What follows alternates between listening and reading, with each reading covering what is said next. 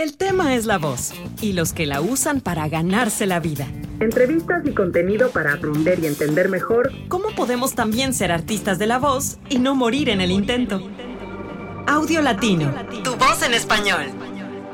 Bienvenidos. Hola amigos, yo soy Juan David Montalvo y esto es Audio Latino, tu voz en español. Hoy entrevisto a Tato Carrasquilla, un locutor colombiano muy reconocido que trabaja mucho para Colombia y para el exterior. Tenía muchas ganas de conocerlo porque al igual que yo, es músico y se pasó al otro lado del vidrio a hacer locución. Quiero comentarte que si quieres escribir un correo y hacer una sugerencia de un invitado o simplemente contactarme, o tú quieres ser un invitado, puedes escribirme a voiceoverjd.gmail.com. Es voiceoverjd.gmail.com. Si te gusta este podcast y quieres colaborar conmigo, quieres ayudarme para que otras personas lo encuentren y crezca y yo pueda seguir haciéndolo, te invito a dejarme un review, 5 estrellas o las que quieras, en iTunes o en Spotify o en la plataforma que tú me escuches. Hicimos este podcast para la comunidad de locutores comerciales latinoamericanos, gente que está empezando o ya tiene un tiempito y quiere avanzar cada vez más en su carrera, quiere conocer más sobre qué actitud tener qué equipos tener, con qué mentalidad afrontar esta carrera, cómo seguir adelante, cómo conseguir más clientes, qué cosas hacer, qué se puede aprender de otras personas que están más adelante en el camino. Y me alegra mucho que me estés escuchando, pero me alegra más si me escribes un correo o tengo algún tipo de feedback tuyo, ya sea en Spotify o en iTunes o en cualquier plataforma. Audio Latino, tu voz en español. También desde este capítulo tengo una nueva vestidura y quiero agradecer a mi amiga Jimena Viver, una locutora fantástica, actriz de doblaje fantástica también, compatriota mía, ecuatoriana, que me ayudó para hacer esta nueva vestidura del programa. Gracias Jimena. Sin más, los dejo con Tato Carrasquilla. Audio Latino, tu voz en español. Bueno, Juan David, muchas gracias por esta invitación. Me siento muy honrado. Em, te cuento, mira, yo arranqué hace tal vez unos 18, 19 años. Eh, yo venía de tocar con un gran amigo y, músico que se llama Andrés Cabas. Entonces, eh, yo soy guitarrista. Es, uno que es famoso. Sí, sí, sí. Sí, sí, sí. Ese pasa Exactamente. la noche. Ese tema Exactamente. pegó durísimo aquí. Ya, ok. Allá pegó durísimo, sí. Em, entonces yo venía a tocar con él, eh, duré como casi cinco años tocando y hacía parte de su banda, yo era guitarrista acústico y, corista. Después de eso, un amigo de ese entonces eh, me invitó a hacer una, pequeña producción, una producción de, de, unas cantantes que él estaba arrancando a producir. Y ahí me vinculé con, con él durante un tiempo. Eh, él trabajaba publicidad o trabaja todavía publicidad, un estudio muy importante. Literalmente me enseñó a aprender el computador, a, conocer eh, todos los equipos, a dirigir. Eh, le aprendí muchísimo y vivo muy agradecido con él. ahí duré unos seis años tal vez, o cinco años, no recuerdo exactamente el tiempo. Y ahí fue al ese tema de la locución yo pues seguía haciendo música, producción musical específicamente para, para publicidad, pero fue cuando trabajé con él que empecé a, a entender un poco el tema de la locución publicitaria y corporativa y todas estas cosas. Este estudio Entonces, era, estudio de música. Aprendí a dirigir. Era un estudio de música, pero, pero dirigido, digamos, a la publicidad. Entonces, eh, pues ahí me formé prácticamente ahí me formé prácticamente y empecé a estudiar los locutores que yo mismo dirigía o que oía dirigir y bueno, pasaban actores, pasaban músicos, pasaban locutores, pasaban eh, todo tipo de personajes detrás de la cabina y, y, bueno, eso fue realmente mi primera como incursión. En algún momento me invitaron a hacer como un, como alguna prueba o algún demo o alguna cosa ahí y me eligieron. Me eligieron para esa, era cuña radial y después me empezaron a llamar para diferentes cosas. Mire, que es que salió además una cortina y de esta misma campaña dio un comercial y iba a, a meterme como por sorpresa, digamos, eh, en este mundo de la locución y terminé estudiando como músico y productor pusimos un estudio también de producción eh, de audio publicitario y ahí fue como cuando entendí todo el tema de la, de la locución, empecé a vincularme con grandes marcas como LAN, que era eh, una aerolínea que ahora es la TAM, em, Chevrolet Colombia, y bueno, empecé a, a, trabajar un montón. Y ese fue como mi incursión en la locución, Juan David, como, como por, por coletazo, ¿sabes? Como por una invitación, venga, haga esta, por favor, y, ahí llegué. Pero tú no te imaginabas que, que, ibas a hacer ese trabajo o no lo estabas persiguiendo. No, no, no, no. No, no, no, para nada, todo lo contrario, como una prueba ahí como para ayudarlos en algún momento.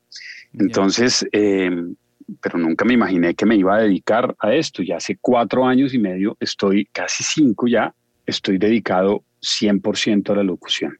100, 100%. Ok, o sea, si, hago, si te sale digamos, algo, cosas como de postproducción de audio. Ya. Si te sale algo, algo adicional, lo haces, pero ya la locución tomó... Sí, sí, sí, claro. Tu tiempo. Tomó rumbo y, y tomó una fuerza, pero contundente. Entonces, pues tú sabes que esto es empezar a comprar los mejores equipos posibles, eh, empezar a tener cursos, clases, ir a festivales, eh, entender un poquito como el tema, un, poquito no, porque hoy en día hay que entender a profundidad, digamos, todo el tema de las tarifarios y todo esto para las cotizaciones y volverse empresa, porque yo en este momento pues soy una empresa, tengo una empresa que maneja mi voz, mi carrera y eso ha sido parte fundamental, digamos, desde este de este proceso de profesionalización de la, de la carrera, ¿no? Como entender que nosotros realmente somos una empresa. No solamente somos locutores que podemos grabar donde queramos y nos metemos a un no, no solamente eso. Esto, detrás de esto hay un, un, entendimiento muy profundo de lo que es una, una carrera. Y, y me vinculé también a la Asociación Colombiana de Locutores, un sueño que había querido cumplir hace muchos años y por fin fui de la junta directiva de dos años al lado de colegas y talentos absolutamente maravillosos y hoy en día, hoy, precisamente hoy, Juan David, estamos celebrando el Día de Toro aquí en Colombia. ¿El Día de qué, perdón? Del locutor. Ah, el Día del Locutor, en Colombia. colombiano. Ah, qué chévere coincidencia. Exactamente, el Día del Locutor colombiano. Genial, genial. Sí, yo sé, muy bonita. Pues mira, me pasó a mí muy similar. Eh, pues siempre fui músico desde chico y entré a trabajar en la grabación y alguien así mismo me dijo, oye, ¿por qué no te haces un, un papelito de estos? Pero ah, me gustaría tocar un, un, tema que viene por ahí, ¿no? No te escucho yo como la, la típica voz clásica, que yo crecí también dirigiendo y, y era como, bueno, todo mi catálogo de locutores Venían, venían llegando y era casi una competencia de quién tiene la voz más grave. Y, eso eh, caló en mi, en mi cabeza porque siempre, siempre veía que, que esos eran los que ocupaban. Y había uno, un amigo mío, que era como más actor y tenía la voz no tan grave, pero igual era más grave que la mía, ¿no? Eh, y él como que llenaba muchos espacios que los otros no podían, porque los otros eran, eran locutores de tele y de radio que cuando los ponías a actuar no, no podían, ¿no?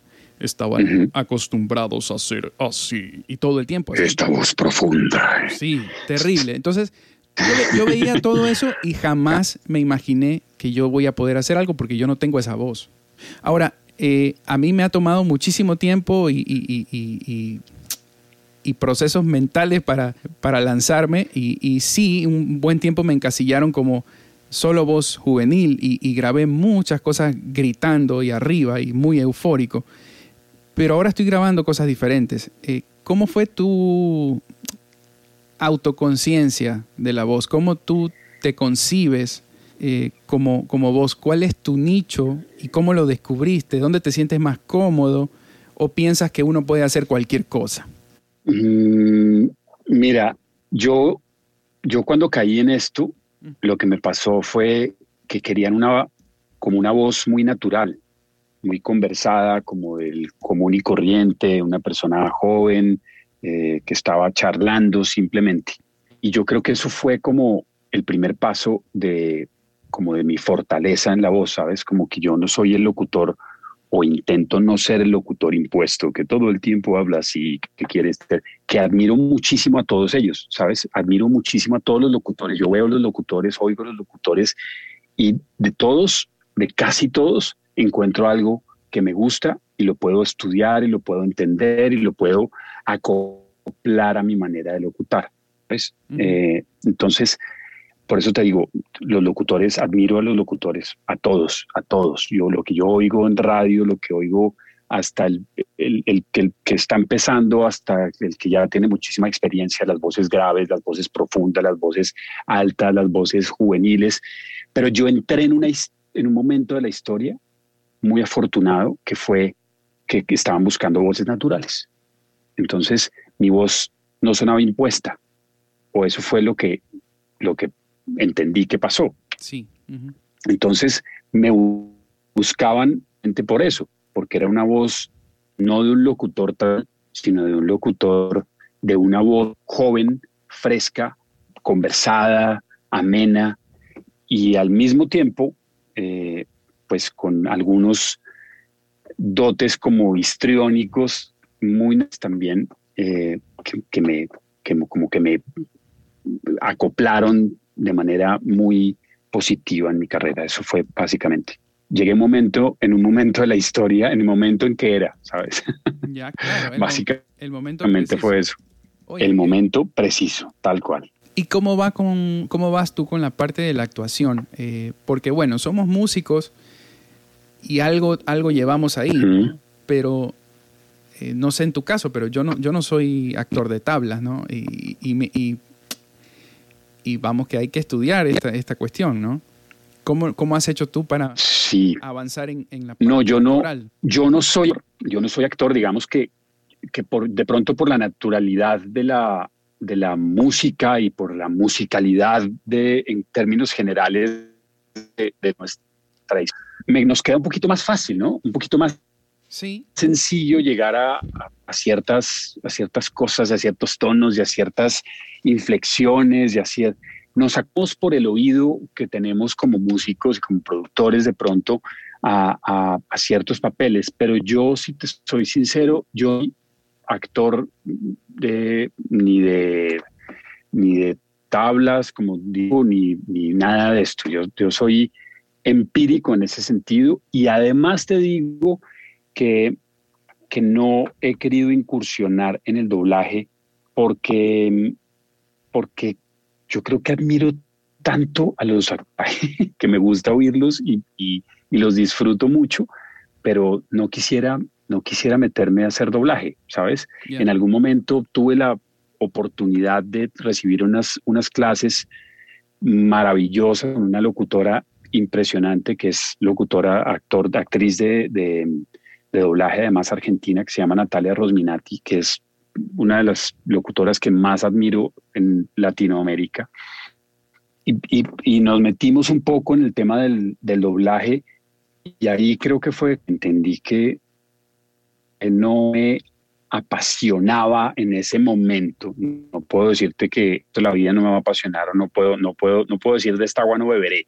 Claro. Pero en ese momento entendí que no me apasionaba. A mí me gusta el tema de la narración, los cuales me encantan, eh, la locución comercial me parece fascinante, eh, lo corporativo también mucho.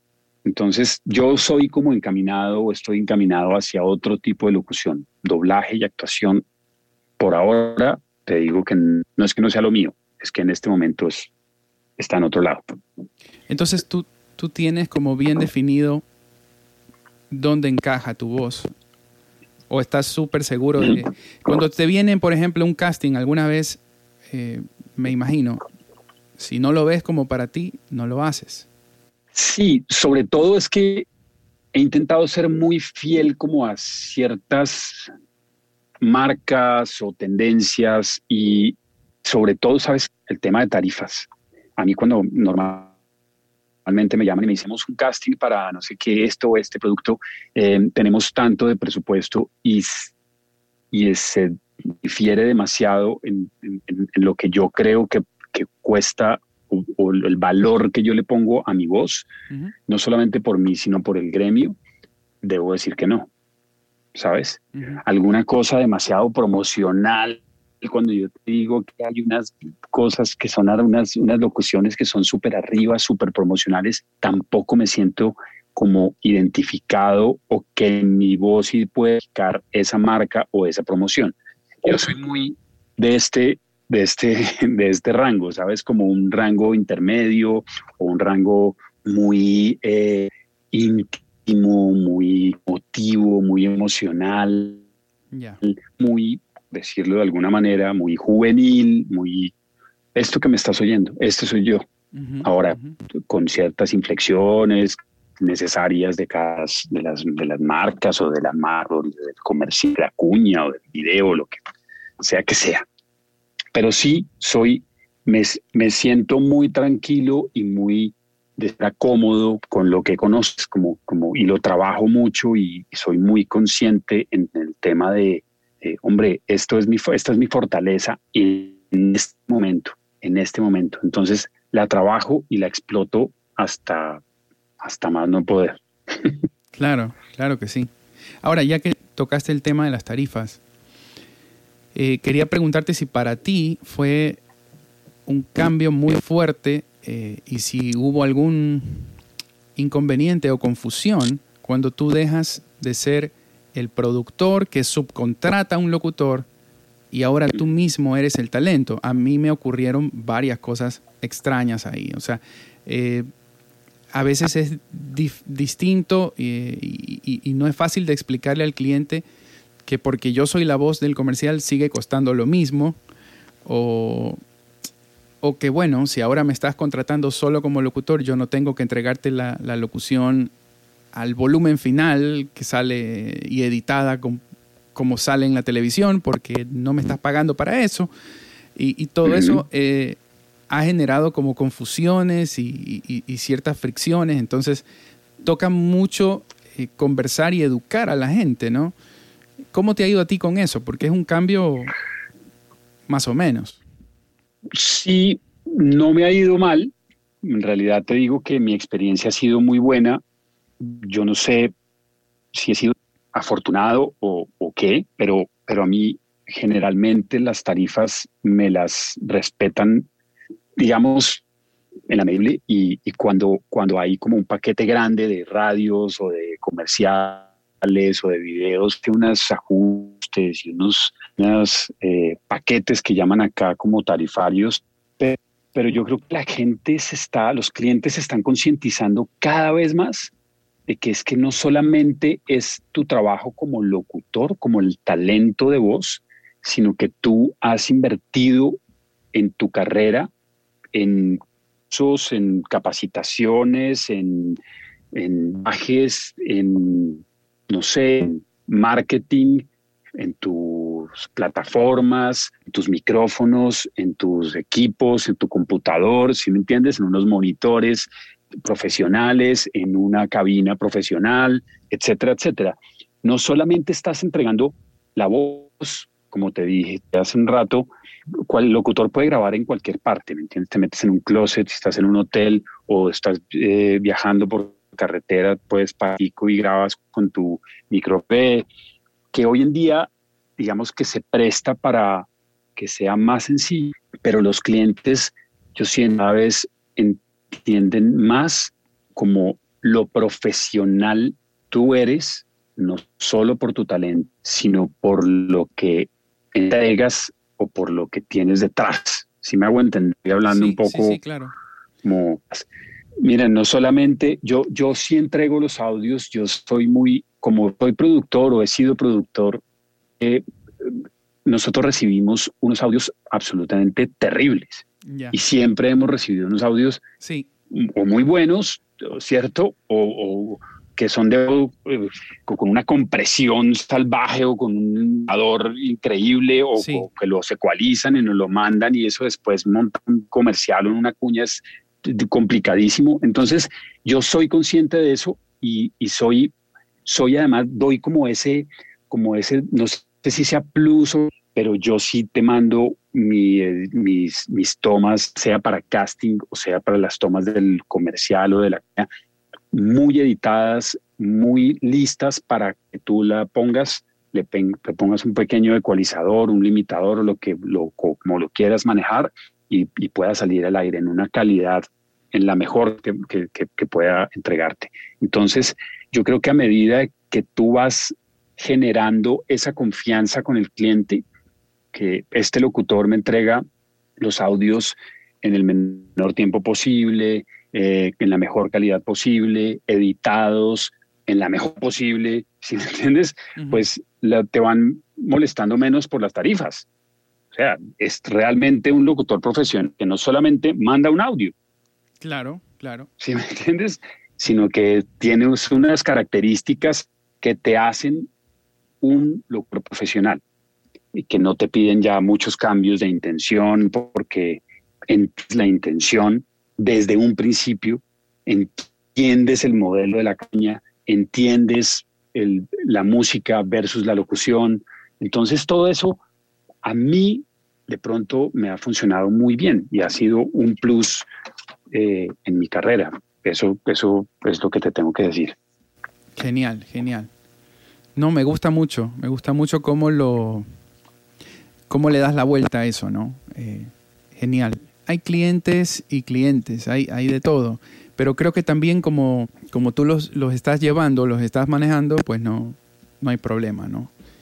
Tu trabajo tiene...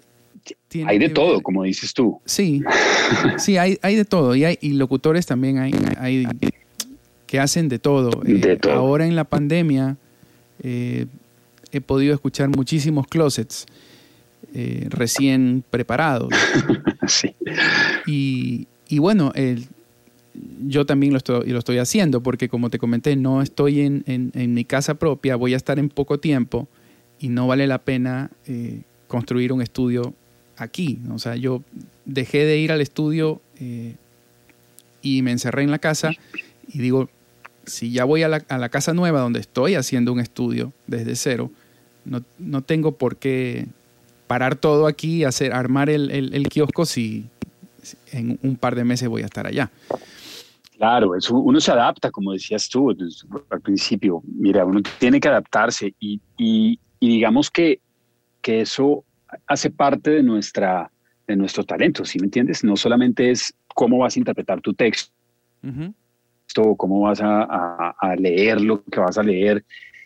Hombre, a pesar de las vicisitudes, circunstancias o de la pandemia o como lo quieras llamar, dentro de todo tenemos que adaptar espacio, ¿me entiendes? Y no solamente es no, no convertirlo en un espacio profesional, pero lo que tú mandes, cuando lo reciba el cliente o lo reciba el estudio, lo reciba la agencia, tú dices que digan, wow, está bien a pesar de estar en un closet, ¿me entiendes? Sí. Y eso hay maneras de hacerlo. Sí, sí. Eh, Aquí, y, bueno, hice un experimento con, básicamente armé un esqueleto de PVC, tú sabes, de esas tuberías de plástico. Ok.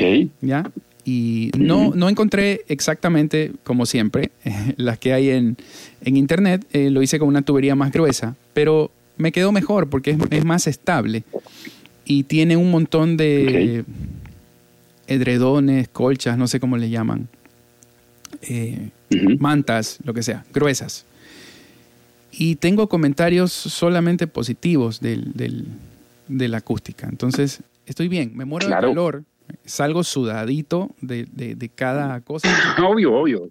Eh, bajé de peso también un montón, ¿no sabes? Estoy, que es, ¡Qué bueno! Sí. Qué bueno, qué bueno. Desde que me quedé encerrado, no sé, creo que 20 libras, no sé, una cosa así pero está, o sea, seguimos avanzando, no, no, no paramos, ¿no? Y ya luego con el estudio hecho a propósito, pues nos vamos para adelante, ¿no? O sea, eh, es la, la, idea es recuperar el, el ritmo normal eh, y, no es que no tenemos el ritmo, creo que hasta he trabajado más este año. El, el ritmo me refiero a esto de estar metido en la casa. Eh, creo que tú tienes el espacio al lado de tu casa, pero se ve que lo tienes separado Sí, lo tengo separado. Que es lo que yo quiero hacer también, es lo que estoy construyendo ahora, pero tú ya lo tienes desde hace muchos años, ¿no? Mira, no, yo me adapté también. em, yo me adapté como tú con cobijas y con mantas y con todo lo que pude. Eh, he pasado por varios sitios. Salimos de la ciudad, digamos, a, un, a una a la finca de mis suegros y, y ahí que adaptarme también. Y fue en ese momento cuando hemos tomado la decisión o tomé la decisión de, de mm, construir algo fuera de la casa que me lo pudiera llevar en cualquier momento. Entonces, eh, dio con, con, una empresa maravillosa que coge como oficinas y casas, bodegas en madera. Y eso fue lo que construí. Una pequeña, una pequeña casita, eh, seis metros cuadrados, donde pusimos, digamos, entre eh, frescasa y material como acuste aislante. Eh, y me compré unas espumas eh, profesionales de, de, Auralex y tenía unos paneles en el estudio que tenía en una casa antes y lo construí y funciona muy bien. O sea, es, como una, Entonces, como una cuando, que la, cuando, llevar. Cuando vuelve, exactamente, es una cabina afuera de la casa que puede llover y no pasa nada, que puede pasar, pasa nada y, me aíslo completamente. También hace un poco de calor porque no le puse aire acondicionado, porque a mí el aire acondicionado me seca un montón la garganta, entonces quiero manejarlo un poquito como ventilador y ver las ventanas, la cosa.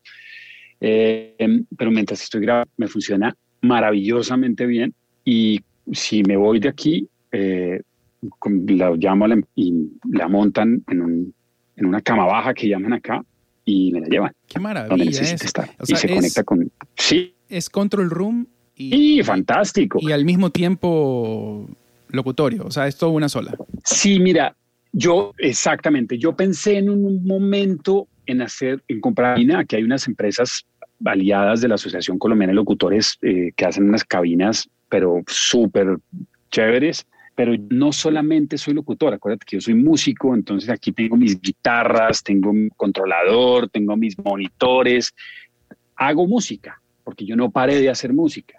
Claro, me contratan para hacer una eh, musicalización o una música original para una página web o para, qué sé yo, cualquier cosa. Y en momentos de, de, de trabajo bajito, también, también hago música para que la cabeza no esté sin hacer nada. Entonces, poco tiempo eh, con la música muchas veces. Entonces, yo no solamente necesitaba una cabina de grabación, yo necesitaba un espacio. Y me gusta tener, eh, lo ves, el, micrófono acá para poder grabar, editar y hacer todo, todo de a mí mismo, digamos por eso fue que tomé la decisión de, construir esto. Maravilloso, me parece increíble. Oye, aquí hago una pausa y, te mando un saludo de un gran amigo mío que me dijo que te salude. Eh, se llama Andrés Sosa. Es, es un chileno que vive acá mucho, muchísimos años. Y Sosa, claro. Sí, sí. Este, y bueno, somos. Qué machera, mándale un abrazo de mi parte también. Genial. No, le, voy a pasar esto y lo va a ver, seguro. Tato, eh, bueno. ya que mostraste el micro, me salto a esa parte. Ese es tu juguete favorito. Ese es el TLM103, ¿no? Sí, este es el TLM 103, exactamente. O, tienes otro juguete favorito? ¿Qué es lo que más te gusta? Porque como músicos somos, sí somos apegados al equipo. En, bueno, la mayoría de los que conozco, todos babiamos por, por una guitarra nueva, por una batería nueva, por cualquier cosa. Sí, ¿Qué sí, es lo que más te gusta de lo que tienes? ¿O qué el, el aparato que, que te da más placer verlo ahí cuando llegas? El aparato que más me gusta es mi voz. Ya, sí, me gusta mucho y la cuido mucho, la respeto mucho y la trabajo mucho, ¿sabes? Es, es realmente es, es lo que me da, lo que nos da de comer en la casa y por eso es el que más admiro. Pero si vamos a algo eh, material, mi micrófono, el TLM103, es el que estoy utilizando tres años y adapta, pero nuevamente a, mi voz encaja perfecto, o eso es lo que yo siento, es lo que yo siento.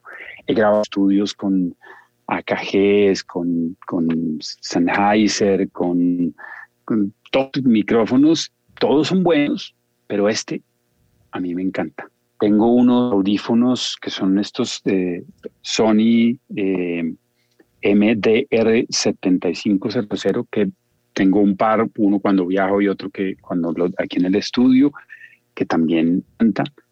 Y unos Genelec, los monitores que utilizo, que también son para mí como un, un, eh, un referente de audio fantástico. Y en mi casa, para oír música, tengo unos Bowers and Wilkins eh, monitores ah. también que son un placer, que los disfruto un montón. Claro. Y, y bueno, tengo un equipo de sonido delicioso que me hace 10, lo sigo utilizando pues como si fuera nuevo. Me encanta. Y de instrumentos, mi guitarra Telecaster, Fender Telecaster, una Taylor también que tengo acústica, que me acompaña desde la universidad, eh, acústica también de nylon, que disfruto un montón. Y em, me compré en México hace dos, que nos fuimos unos meses con, guitarra, no me la había llevado, me compré una Yamaha eh, y la toco muchísimo. Eso es, Se cortó eso es lo que, ¿Qué guitarra o sea, sí me gustan muchas cosas. ¿Qué guitarra es la que te compré? Una Yamaha. Ah, ok, ok. En México una, una Yamaha, una referencia muy, muy muy normal, nada fuera de lo, de lo, de lo, de lo común, pero, pero suena delicioso y como tú, debes saber, los instrumentos acoplan a uno, ¿no? Como que nos enamoramos de los unos de los otros, los instrumentos de los humanos, de los dedos sí, y esto. Sí, yo creo, yo creo que es eh, bueno, tengo amigos guitarristas que hacen sonar bien cualquier cosa. claro. O sea, es gente que es buena y, ya. Pero ese mismo pana, que es muy bueno y todo, estoy pensando en uno en particular ahora, se llama Marcel, eh, muy bueno. Cuando se compró la, una Taylor que trajo por ahí, wow, porque de yo haber grabado con guitarras de, de gama más media y baja, lo primero que te das cuenta es que el micro ya no tiene que estar besando la guitarra, sino que se puede abrir un poquito más porque la guitarra tiene más volumen, naturalmente. Así la toque yo que no soy guitarrista. Y él que toca maravilloso, pues le suena una cosa bellísima, ¿no? Y, ya el micro puede estar más abierto, te da un sonido más natural, porque como yo siempre pego las cosas cuando siento que tiene bajo volumen el instrumento, me acerco, pues para no meter, tú sabes, mucho ruido, ¿no? ruido del piso de ruido y el ambiente y todo eso. Entonces la primera diferencia para mí es, wow, un instrumento que suena bien, primero te quita preocupación y te quita trabajo. Y por ahí siento que con los locutores también pasa algo así. Eh, como tú decías, si ya yo entiendo de una, de qué va la campaña y todo, te voy a dar la toma que es, no te voy a hacer pedirme repeticiones, idas y, venidas y, y, vamos otra vez, ¿no? Y por ahí no era y todo esto. Ahora, con tan, con tan poca información que a veces recibimos para grabar y tan corto tiempo, no, no es queja, pero así pasa. sí, así eh, pasa. ¿Qué haces tú o cuáles son las... ¿qué, crees que te funciona más, eh, obviamente aparte de los años de experiencia, para entender rápidamente y poder hacer la toma que es? ¿Cómo, cómo abordas tú un, no sé si preguntar por un casting, porque creo que es algo aparte, o, un nuevo trabajo, ya digamos que no es un casting, pero, ok, y que viene con, unos, con unas instrucciones así como muy escuetas, muy, muy corticas, no, no te dice mayor cosa. ¿A qué recurres tú o qué haces? Yo recurro, pues es, mira, cuando, tú, cuando tienes poco tiempo, digamos, o estás, cuando llegas al estudio, a un estudio, cuando no es el tuyo, digamos, en, en en condiciones normales de trabajo que te citan a un, un estudio y te dicen, este es el texto, hay que leer esto, ok.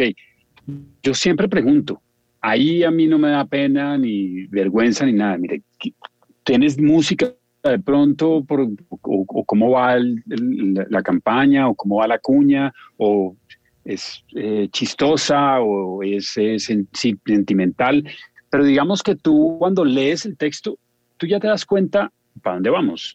¿Entiendes? O sea, es, es tú sabes cuando es una, una, un, un texto corporativo, cuando es, tú sabes exactamente lo que es. Entonces, yo, yo siento que lo que hay que hacer es preguntar y ser lo, lo más claro desde el principio para patinar, como llamamos aquí, lo menos.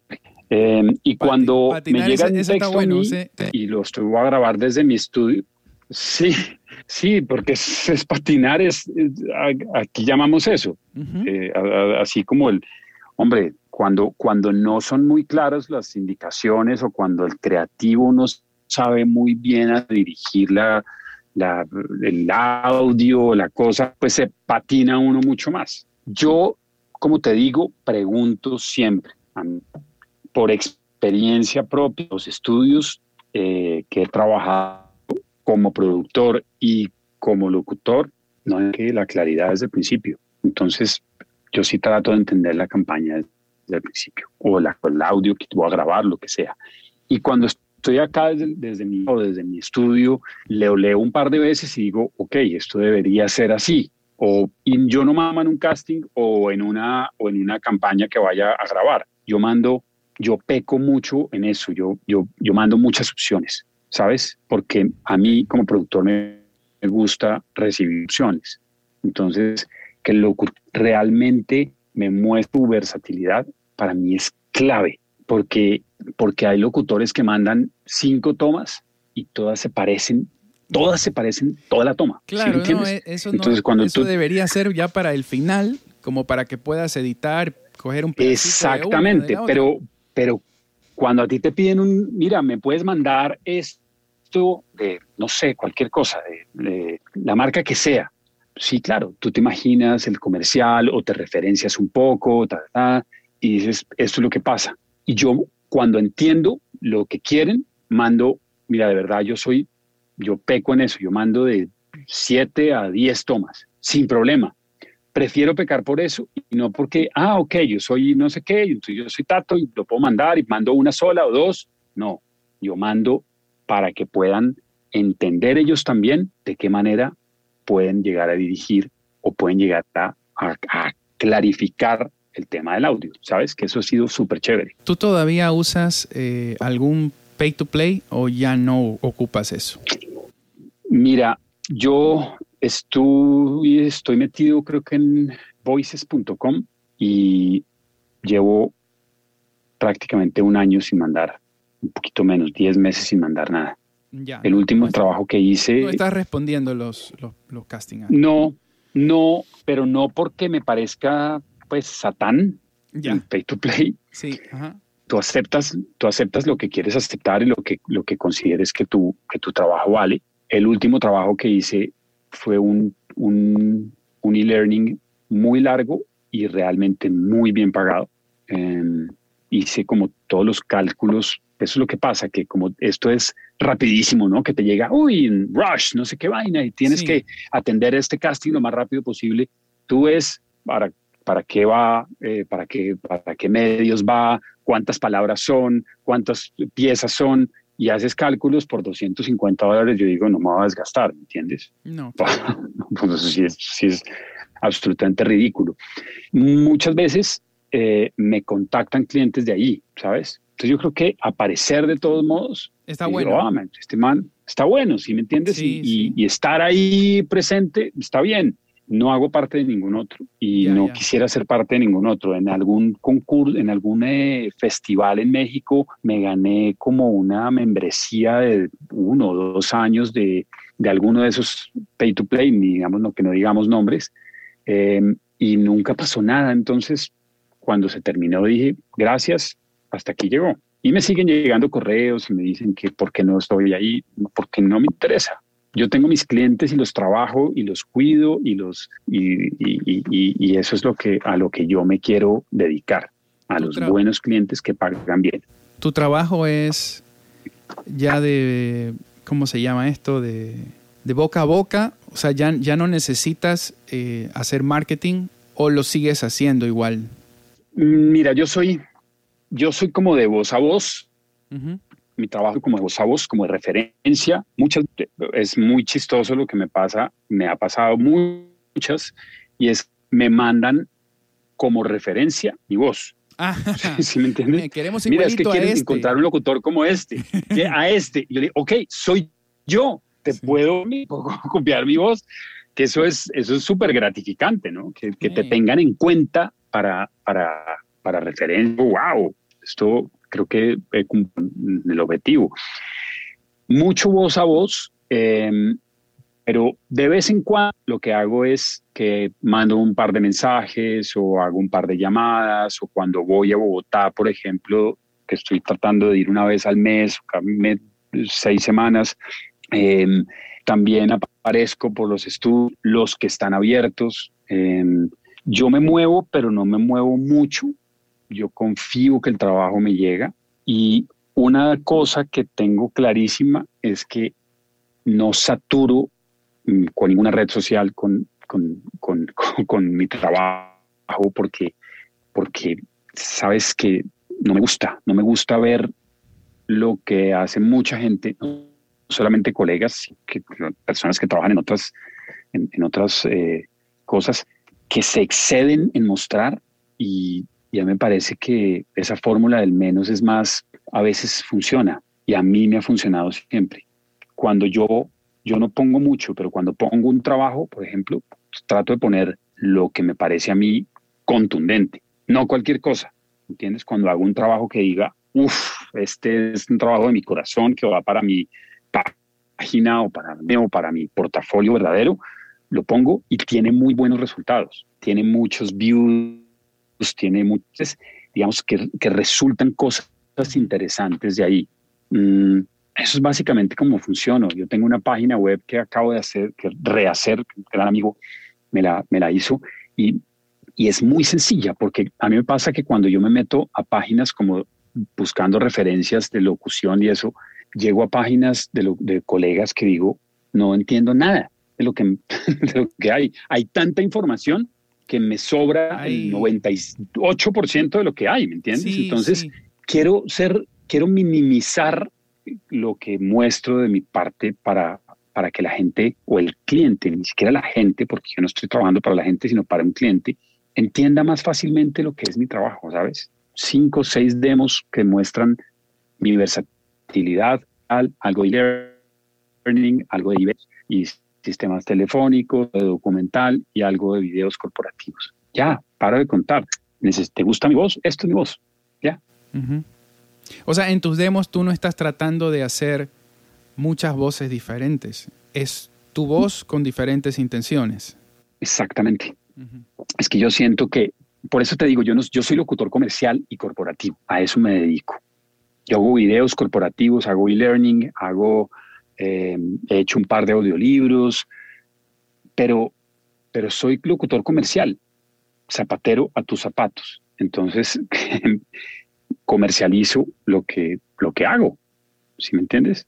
Es eso. Sí, genial, genial. Eh, hay muchísima saturación, como tú dices, en, en las redes. Todo el mundo publica casi todo lo que hace y, y, también la foto de la hijada y, y de, y del perro. Sí. Y, está bien. Eh, sí, es válido. Ya, pero sí es cansón. O sea, para mí también es cansón. Eh, reconozco que tampoco, tampoco soy minimalista en, en, mis publicaciones, pero trato de publicar las cosas que, los trabajos que hago, ¿no? No todos son que me encantan, que eso te lo, te lo voy a copiar, porque creo que es mejor poner más calidad y, y no tanta cantidad pero trato de poner, eh, de poner algo de vez en cuando para, como para estar presente, ¿no? Eh, claro, y es sí, pero sí es, sí es importante, un poquito... presente, es importante mostrarse. Sí, sí, sí. Pero, pero también veo que hay como una tendencia, ¿no? De, de, qué sé yo, como si los locutores fuéramos ahora consejeros de vida y, guías coachings y, guías espirituales. Sí, sí, sí, sí, sí, sí, Y, decimos frases profundas y cosas. Cuando es en.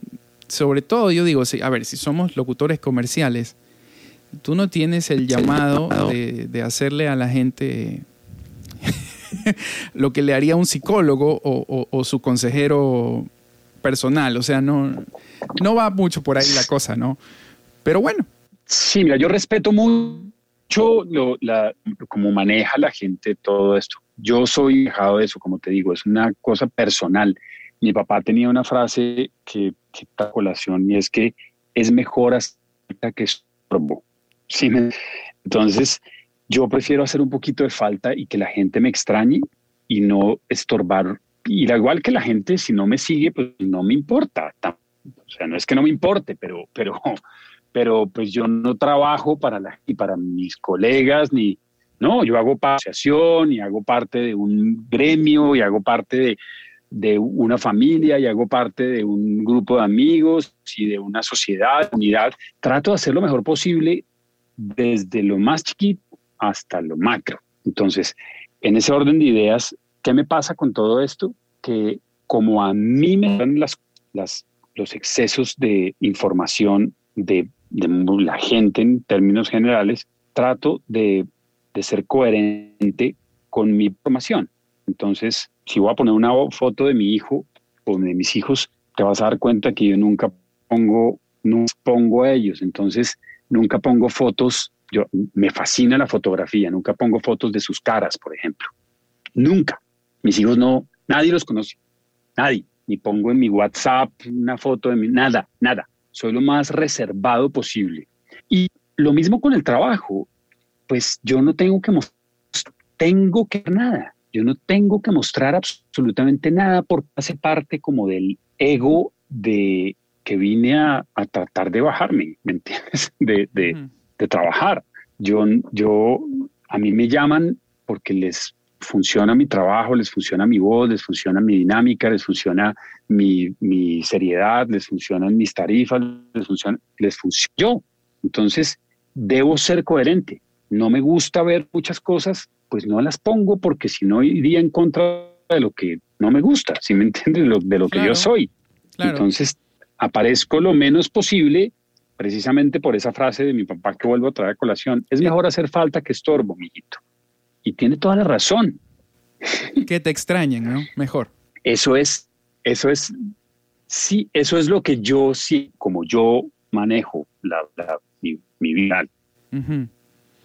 Y está bien, hay, ser un poco huraño, a veces, y está bien. O sea, hay muchas formas de manejarse, ¿no? Y, me parece chévere eh, cómo tú lo llevas porque lo otro también se vuelve una carrera eh, de, la egoteca, de estar, mírame, mírame, mírame, y, creo que uno se termina enfocando en eso y se desenfoca del, trabajo y de todo, ¿no? O sea, de vivirlo, ¿no? No solo de mostrar, sino tienes que mejorar, tienes que seguir haciendo cursos, tienes que seguir trabajando contigo mismo, no estar enseñando lo que solo enseñando, enseñando, enseñando. ¿no? Sí, sí, sabes, sabes qué me pasa, sabes qué me pasa con todo eso es que yo siento a la gente con un afán y, como con miedo de, de, no figurar y de no trabajar, que eso también es importante anotarlo, ¿sabes? Como, claro, es que no trabajar te genera una cantidad de cosas por dentro, inestabilidades, inseguridades,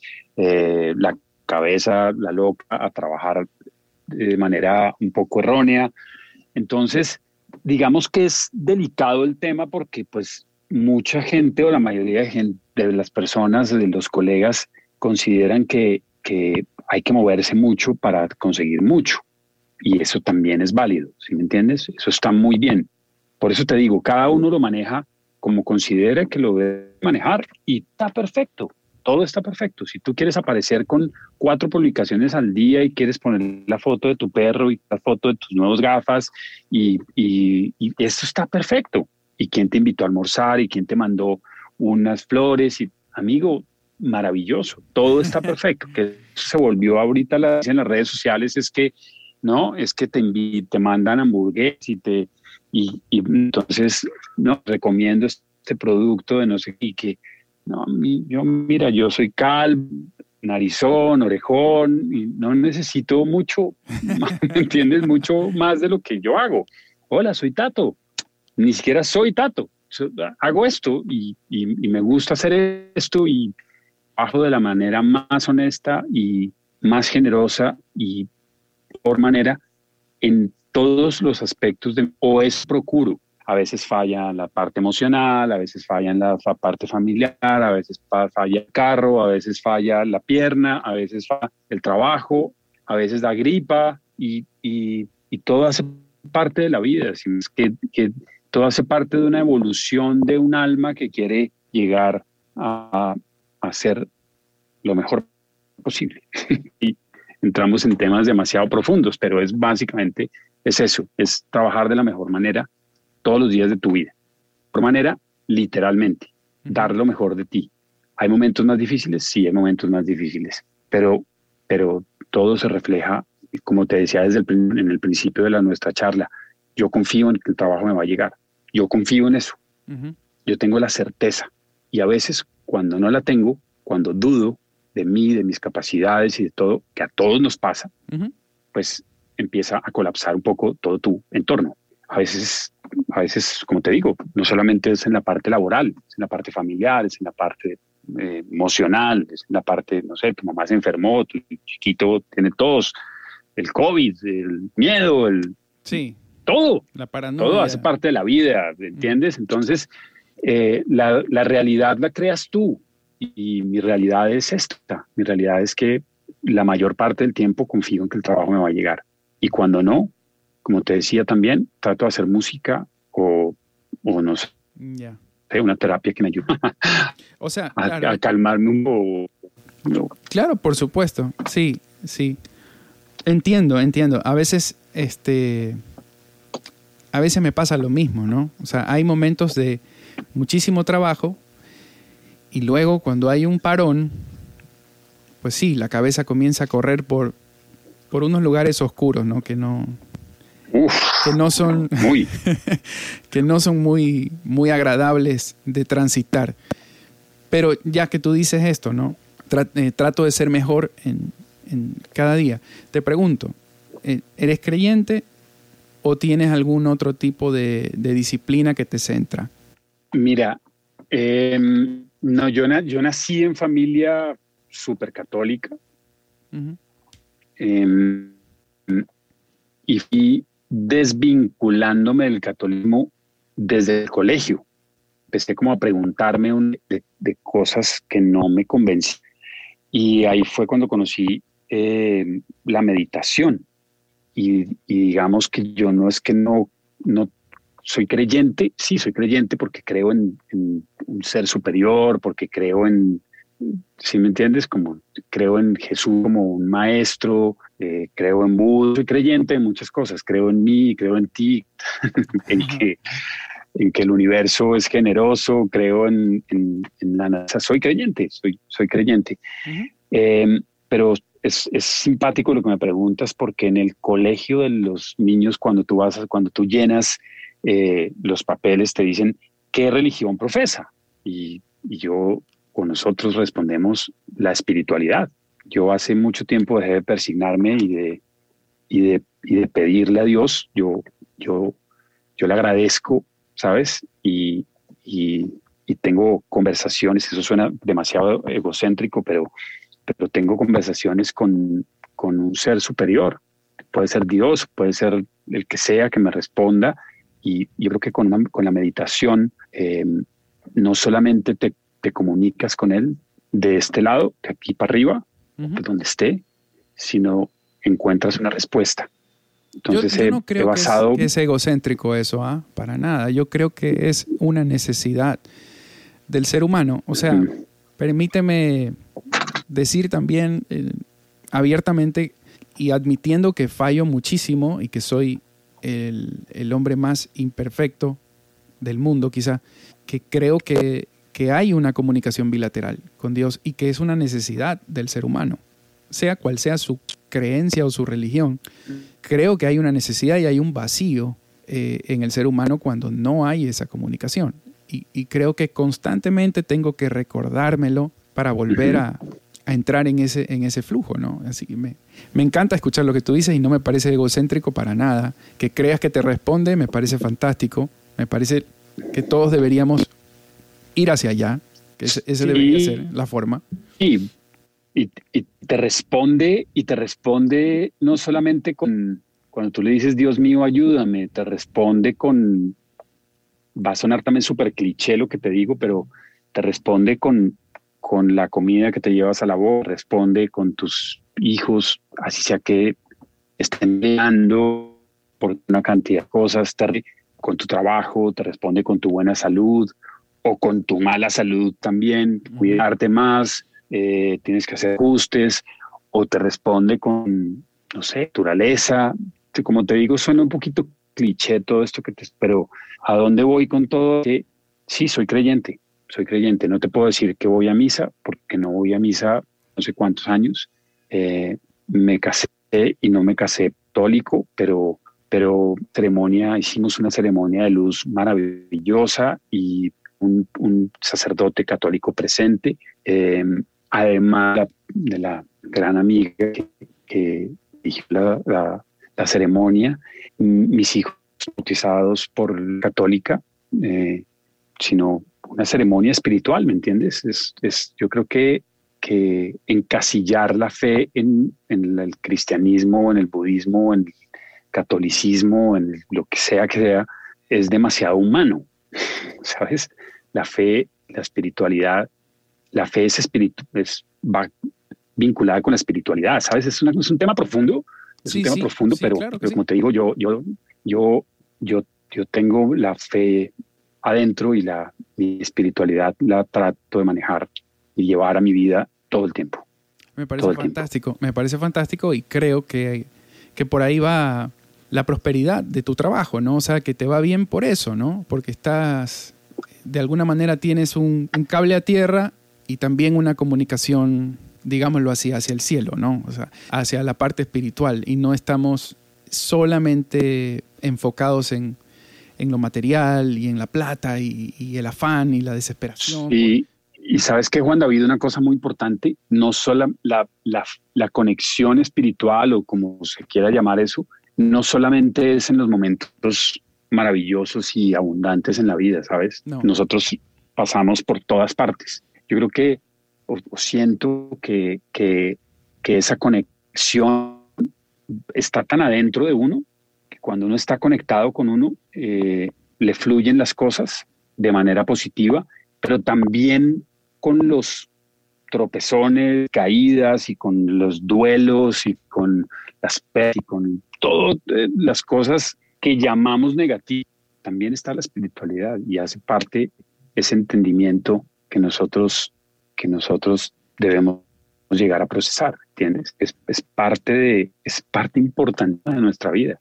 Lo, lo, lo, blanco y lo negro y lo gris y lo todos los colores hacen parte de esto. Claro Cuando tú estás como feliz y te fluye y todo, gracias y gracias y gracias y cuando estás vuelto pedazos, también hay que dar las gracias, ¿sabes? También hay que dar las gracias a quien quieras dar hay que tener gratitud. El año pasado y este ha sido difícil para todos. Y Hay momentos muy complejos y las convivencias y la inestabilidad y, y la distancia en cierta parte de tu familia. Eso genera una cantidad de cosas muy fuertes. También hay que agradecerlas. Es más difícil agradecer. Pero es ahí donde se basa, donde realmente, realmente yo considero que una es fuerte de un espíritu fuerte. Eso, eso es lo romántico de todo. Eso, el caminar los procesos difíciles y, dudas y terapia, seguramente, y llanto y, todo. Yo no quiero decir que soy un iluminado, todo lo contrario, pero, pero pues, llegar a entender, creo que te da un poquito más de tranquilidad en esos aspectos, a pesar de las turbulencias. Bueno, me encanta escuchar eso y me, parece igual, digno de imitar. No quiero quitarte mucho más tiempo. Eh, me parece que ha sido maravilloso esto. No me esperaba que llegáramos a este último tópico. Yo tampoco. Pero, pero me encanta. Chistoso. Sí, pero me encanta. Este, y fíjate, eh, para, bueno, para cerrar, porque tengo mil ideas en la cabeza, pero el tiempo no da para mil ideas. ¿Qué consejo le darías a alguien de nuestros países latinoamericanos que quiere trabajar con su voz, que se ha dado cuenta que, que a lo mejor tiene talento, que lo puede hacer, y que ha escuchado toda esta conversación y que hay, ya sabe que tiene que ver cosas técnicas, tiene que ver eh, su voz como un negocio, tiene que transformar su manera de, de, pensar y todo, pero ¿qué es para ti lo más importante que tiene que tener en cuenta una persona que quiere llegar a vivir de esta cuestión y está empezando? Creer que es posible. Eso es lo que tú decías de la fe. ¿Eres un hombre de fe? Sí, soy un hombre de fe. A veces un poquito menos, a veces un mucho más, pero hay que creer. Y sabes, no hay que creer en lo que te digan, hay que creer en ti, hay que creer en lo que te diga tu alma o corazón o lo que sea. Hay que creer. Mi, mi, una de mis hermanas me decía que hay que creer en, en, lo que te digan las tripas. ¿Sabes? Cuando uno sabe, cuando, cuando se le revuelve la, la barriga, uno sabe que de pronto no es por ahí o de pronto sí. Entonces, simplemente es creer. Además de trabajar y de comprar equipos buenos y saber editar y tener todo lo que tú, todo lo que ya hemos hablado que me dijiste ahorita. Además de todo, hay que creer. Cuando uno deja de creer, se derrumba el castillo. Sí, sí, sí. Totalmente de acuerdo contigo. Tato, muchísimas gracias por estar en este episodio de Audio Latino, tu voz en español. Gracias por acompañarme. Eh, gracias a ti. Ha sido un gustazo conversar contigo y creo que hemos aprendido y hemos recordado, bueno, yo estoy recordando muchísimas cosas que necesitaba repasar y espero que la gente que nos está escuchando ahorita lo haya disfrutado como yo. Ojalá, Juan David, de verdad, no sabes cuánto te agradezco. Esto es pura gratitud y aprendizaje, pero al 200%. Qué delicia este encuentro. Ojalá se repita, ojalá podamos charlar y aportar un montón a esta carrera y a estos colegas que, mejor dicho, los aplaudo, los admiro y de verdad, muchísimas gracias Juan David. A ti te admiro y te agradezco enormemente por este rato maravilloso que acabamos de pasar. Gracias hermano. Aquí ya sabes que tienes una familia. Vacancísimo. Espero poder ir por allá algún, algún rato cuando se acaben estas cosas. Eh, ya, tengo pendientes congresos y cosas que por ahí era uno, uno era ya, pues, ¿no? En, Bogotá, el, último que, quería ir, pero bueno, lo lograremos. Pero pronto los vamos a hacer. Sí, sí, sí. Lo lograremos sin lugar a la menor duda. Hay que creer. Exacto, eso, ahí vamos. Eh, Dios te bendiga, hermano. Te agradezco mucho. Igualmente, hermano. Muchas gracias. Gracias por escuchar Audio Latino, tu voz en español. Hasta pronto.